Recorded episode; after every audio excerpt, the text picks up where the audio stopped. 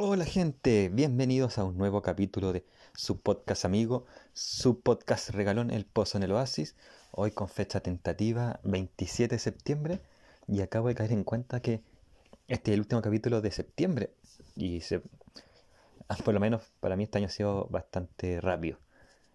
Eh, ya estamos como sacando las cuentas finales porque ya nos queda nada para octubre, después viene noviembre, después viene diciembre y se nos va el 2023.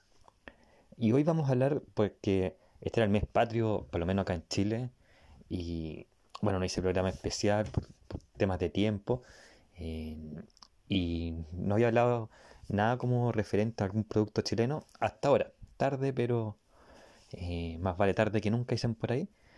Y vamos a hablar eh, de un libro chileno, de autora chilena, Isabel Allende. El libro se llama Inés del alma mía un libro de novela histórica y que inspiró una serie que, eh, inspiró una serie española que vi hace unos años cuando aún no escuchábamos del COVID. Así que debe haber sido 2019, 2018 por ahí. Eh, y por lo tanto no puedo hablar de la serie porque tengo vagos recuerdos, pero sí puedo hablar del libro porque lo leí hace poco. Lo que me acuerdo de la serie es que es muy distinta en el desarrollo del libro. Así que si quieren ver algo como fiel, no partan por acá porque no, no lo van a encontrar. Quiero confesar antes de hablar del libro que no me llamaba la atención leer algo de Isabel Allende. En el colegio me hicieron leer un libro de ella llamado La Casa de los Espíritus. Y me cargó el libro, lo, lo odié. Yo solía ser fanático de los libros que leía en el colegio, era como eh, el ñoño de, los libros, me gustaban los, los libros que, que nos hacían leer en, en, la media, sobre todo en segundo, tercero, cuarto medio, que eran libros más, más serios, pues estos cortitos chicos. Eh, y este libro me lo ganó, no, me costó terminar, creo que fue uno de los pocos libros que me saqué un cuatrillo por ahí. Eh, porque pasa que el realismo mágico no es lo mío, no, no me atrae. Y, y quizás por eso subconscientemente le hice la cruz a los libros de, Isabel Allende, porque eh, me dijeron más o menos que todos podían ser de, este realismo fantástico, realismo mágico, y preferí no leer libros de Isabel Allende.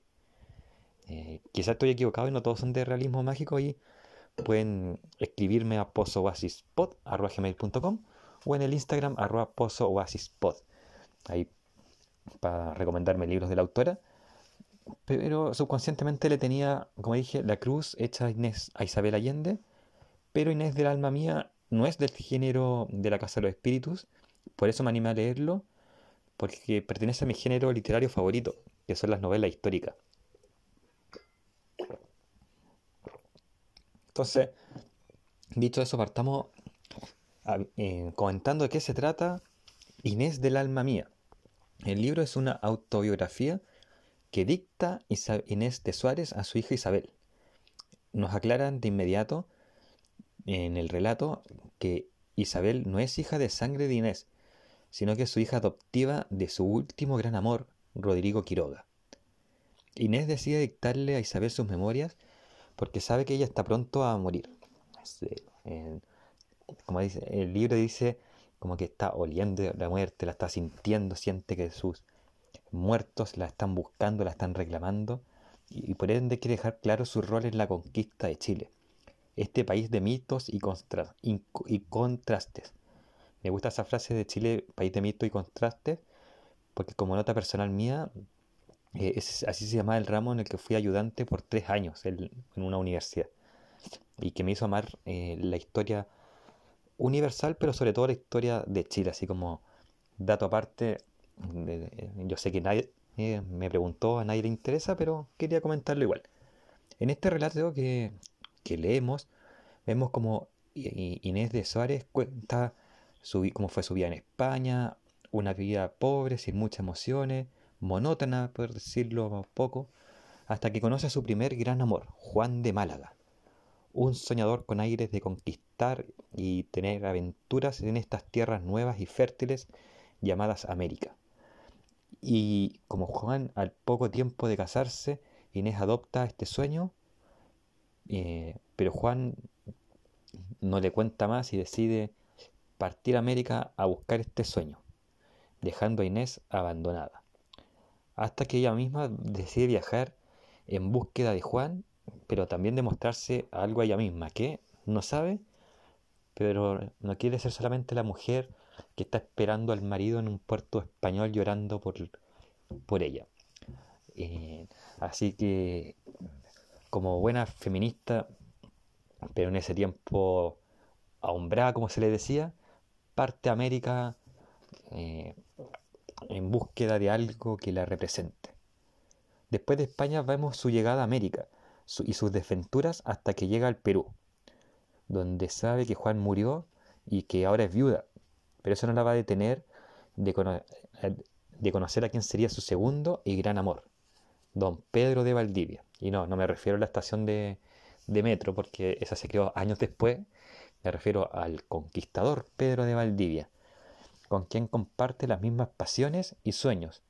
Y dentro de esas pasiones y sueños es ser conquistador de las tierras más difíciles de América, las tierras inconquistables no solamente por su geografía, sino que por los mapuches que allí vivían. Estamos hablando de Chile.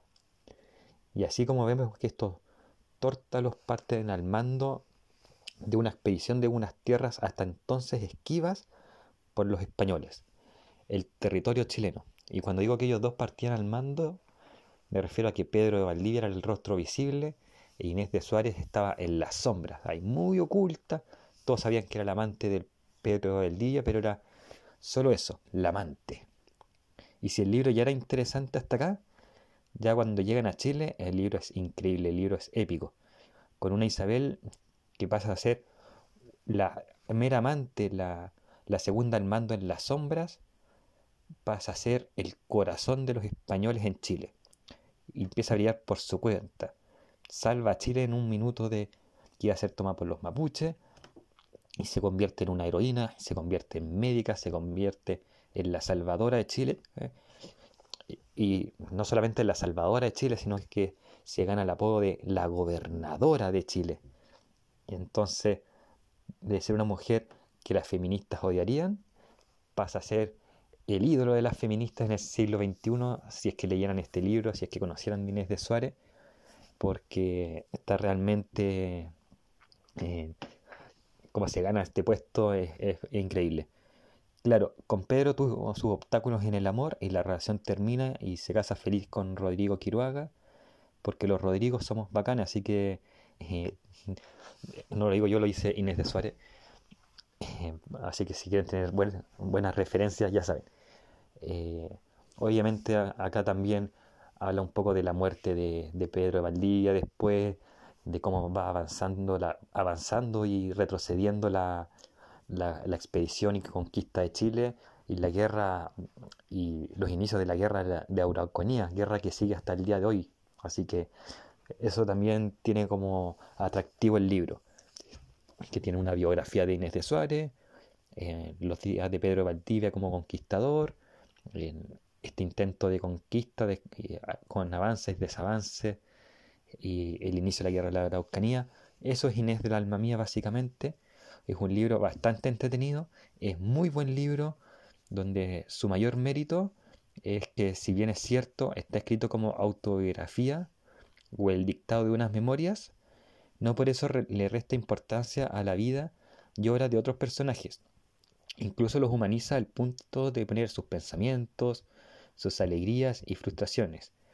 Es así como que Catalina, que es criada y amiga de Inés, Cecilia, princesa inca que acompaña la expedición, Pedro de Valdivia, Rodrigo Quiroga, Felipe, que es un mapuche rescatado y que todos conocemos como Lautaro, y otros pasan a ser personajes muy importantes, en eh, personajes que brillan también por sí mismos y no son solamente meros personajes secundarios o acompañamientos del universo de Inés de Suárez.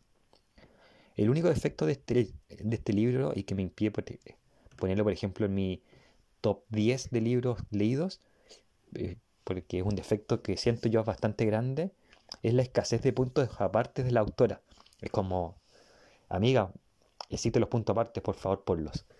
Eh, es un poco molesto la falta de puntos aparte porque te hacen perder el hilo del relato.